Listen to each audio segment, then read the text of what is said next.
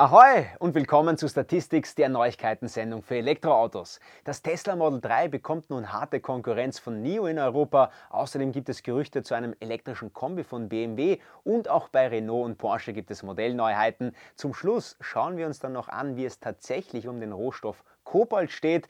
Schön, dass du wieder mit dabei bist. Ich wünsche dir auch frohe Weihnachten und eine wunderschöne Zeit. Nach dem Intro zeigt euch Vivien alle Neuigkeiten zu den Autos. Ahoi und willkommen.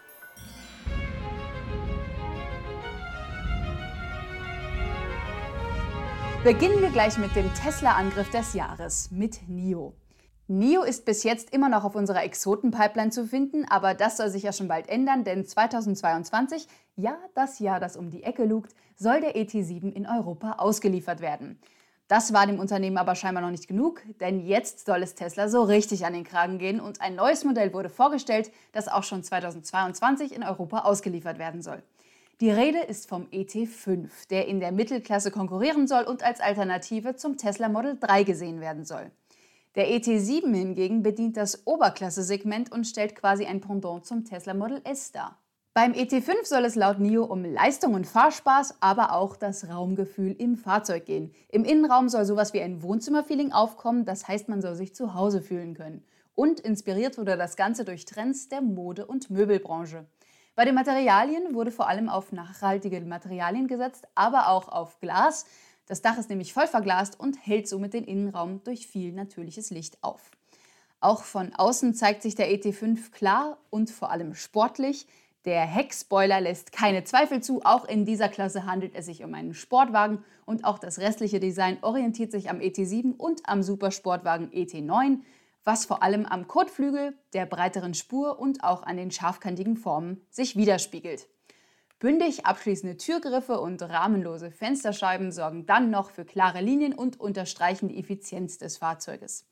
Bei der Technik, dem Herzen des Fahrzeuges, geht es hoch her.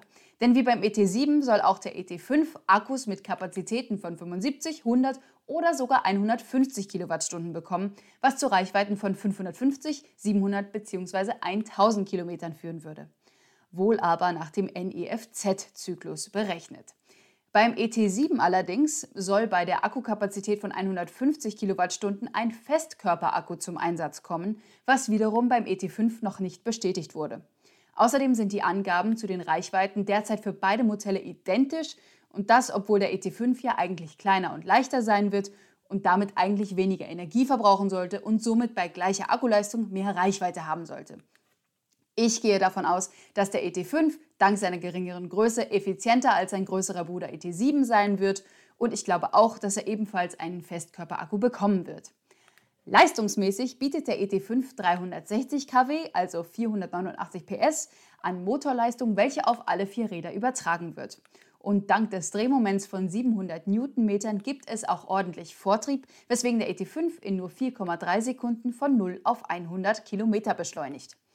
Ganz besonders spannend macht den ET5 noch die neueste Technologie für autonomes Fahren, das NIO Autonomous Driving, kurz NAD. Dank des NIO Aquila Super Sensing und dem NIO Atom Super Computing wird nämlich ein immer sichereres automatisiertes Fahrerlebnis inner- und außerorts vorangetrieben. Das System wird noch immer weiterentwickelt und wird dann, wie bei Tesla, in Form eines monatlichen Abos erhältlich sein. Für dieses hohe Maß an Fahrautonomie sind allerdings auch spezielle Hochleistungssensoren nötig, die wiederum ein bestimmtes Design voraussetzen, damit die Sensorik einwandfrei funktionieren kann. Wobei ich finde, dass das richtig gut in die progressive und klare Linienführung des ET5 integriert wurde. Der NIO ET5 soll ab Ende September 2022 ausgeliefert werden, also in neun Monaten, und bei 45.800 Euro starten. Das ist weniger als das Tesla Model 3 Long Range. Ich bin auf jeden Fall gespannt, ob denn tatsächlich schon im September die ersten ET5er bei uns ankommen.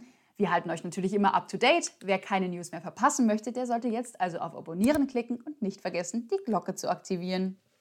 Tatsächlich wurde gerade erst durch eine Studie des Institutes für deutsche Wirtschaft davor gewarnt, dass die Versorgung mit dem Rohstoff Kobalt in elf Jahren kritisch werden könnte. Das ist jetzt für viele Medien natürlich schon ein Grund zur Panik, aber hier bei Statistics möchten wir ja auch aufklären und dabei geht es uns vor allem auch auf den gesamtheitlichen Blick auf die Dinge. Was stimmt?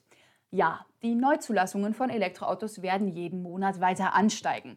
Das sieht man ja jetzt schon beim Betrachten der monatlichen Zahlen.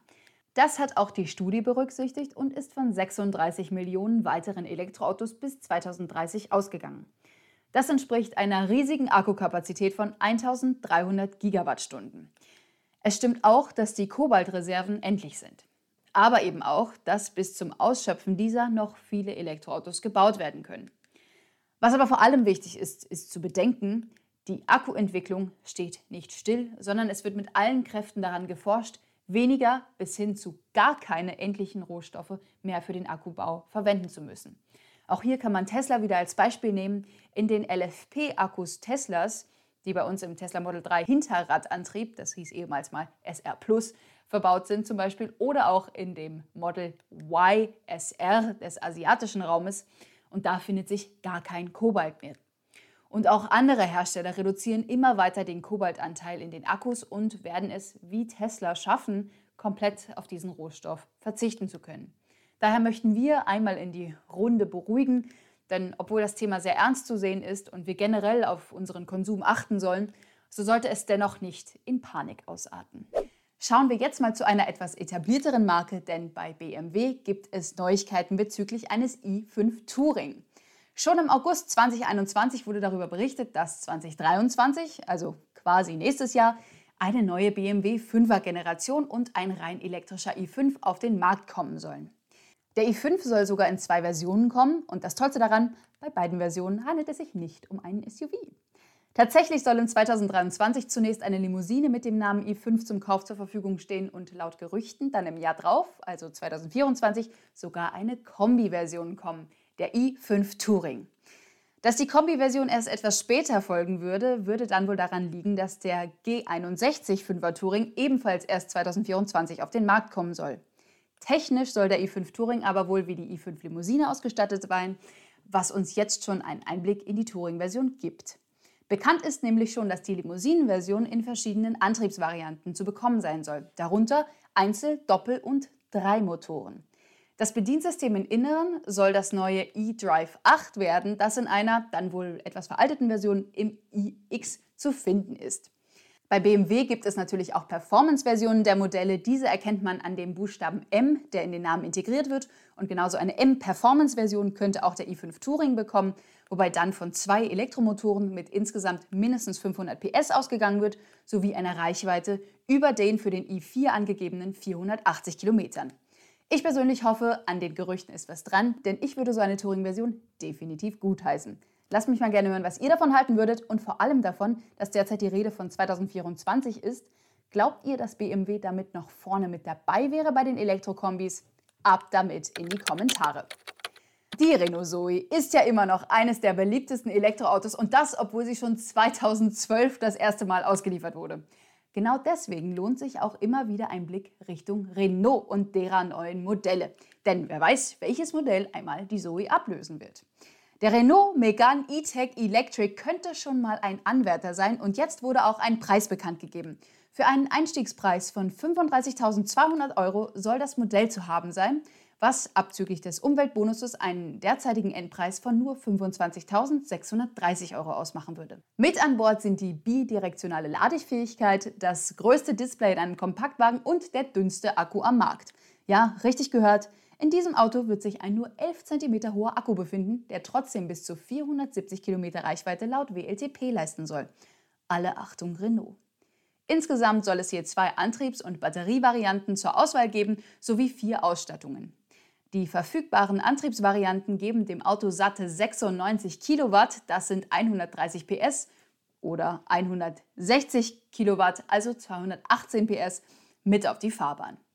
Für die 35.200 Euro Einstiegspreis bekommt man den Wagen in der Ausstattung Equilibre mit 40 Kilowattstunden Batterie sowie 96 kW Motor. Mit dem stärksten Motor schafft es der Megane E-Tech Electric dann auch in 7,4 Sekunden von 0 auf 100. Und ab sofort ist es übrigens all jenen, die schon einen Megane E-Tech Electric reserviert haben, möglich, einen Wagen zu bestellen. Für alle anderen ist das erst ab dem 1. Februar 2022 möglich. Für eine Bestellung spricht auch das Switch Car Programm, was ich wirklich sehr spannend finde. Das inkludiert nämlich, dass man als Besitzer eines Megane E-Tech Electrics bei weiten Fahrten oder Trips in Regionen mit schlechter Ladeinfrastruktur auf ein kostenloses Alternativfahrzeug zurückgreifen kann. Das ist jetzt zwar keine Lösung des Problems, aber zumindest hat Renault hier ein Problem erkannt und bietet eine Übergangslösung an. Oder was sagt ihr dazu? Würdet ihr im Urlaub darauf zurückgreifen oder fändet ihr euch komisch, euch in ein fremdes Auto zu setzen? Schreibt mir gern eure Meinung dazu in den Kommentaren. Von mir gibt es dafür einen Daumen hoch und auch wenn euch die Idee nicht gefällt, aber dafür dieses Video, dann würde ich mich freuen, wenn ihr jetzt einmal auf den Like-Button drückt. Das würde mich wirklich sehr freuen. Und für irgendwas muss ich diese Schleife ja gelohnt haben. Also vielen Dank vorab.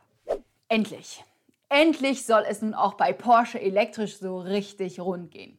Ja, Porsche hat zwar schon den Taycan als viertüriges Hochleistungs-Elektro-Coupé auf den Markt, aber auch wenn es den Taycan auch als Shooting Brake mit etwas mehr Kofferraumvolumen gibt, so ist er doch immer noch nicht so richtig wirklich familientauglich. Unser Glück also, dass der Macan im Jahr 2023 auch als Elektromodell auf den Markt kommen soll. Und der ist ja wohl schon eher für eine vierköpfige Familie geeignet. Jetzt kündigte Porsche sogar an, mittelfristig nur noch den 911er als Verbrenner anbieten zu wollen und sagt gleichzeitig, dass zwei neue Elektromodelle kommen werden. Das wird zum einen wohl der Panamera in einer Elektroversion sein, der dann 2024 oder 2025 verfügbar sein sollte. Und zum anderen soll es sich auch um ein Modell handeln, das intern als K1 bezeichnet wird. Spekuliert wurde, ob es sich hier um einen elektrischen Cayenne-Nachfolger handeln könnte, was aber wohl doch nicht zutreffen dürfte. Tatsächlich dürfte es sich um ein komplett neues Fahrzeug handeln, ein Crossover mit Panamera-Abmessungen. Positiv ist schon mal, dass für all diese Modelle die PPE-Plattform zum Einsatz kommen wird, die ja über große Akkukapazitäten verfügt. Gleichzeitig bietet sie außerdem ein 800-Volt-System, was ja zu besonders schnellen Ladevorgängen führt. Mit diesen wichtigen Worten entlasse ich euch jetzt in die Feiertage. Wir danken euch fürs Zuschauen. Also schaltet ein beim nächsten Mal, fahrt elektrisch und liebt das Leben. Wir wünschen frohe Weihnachten!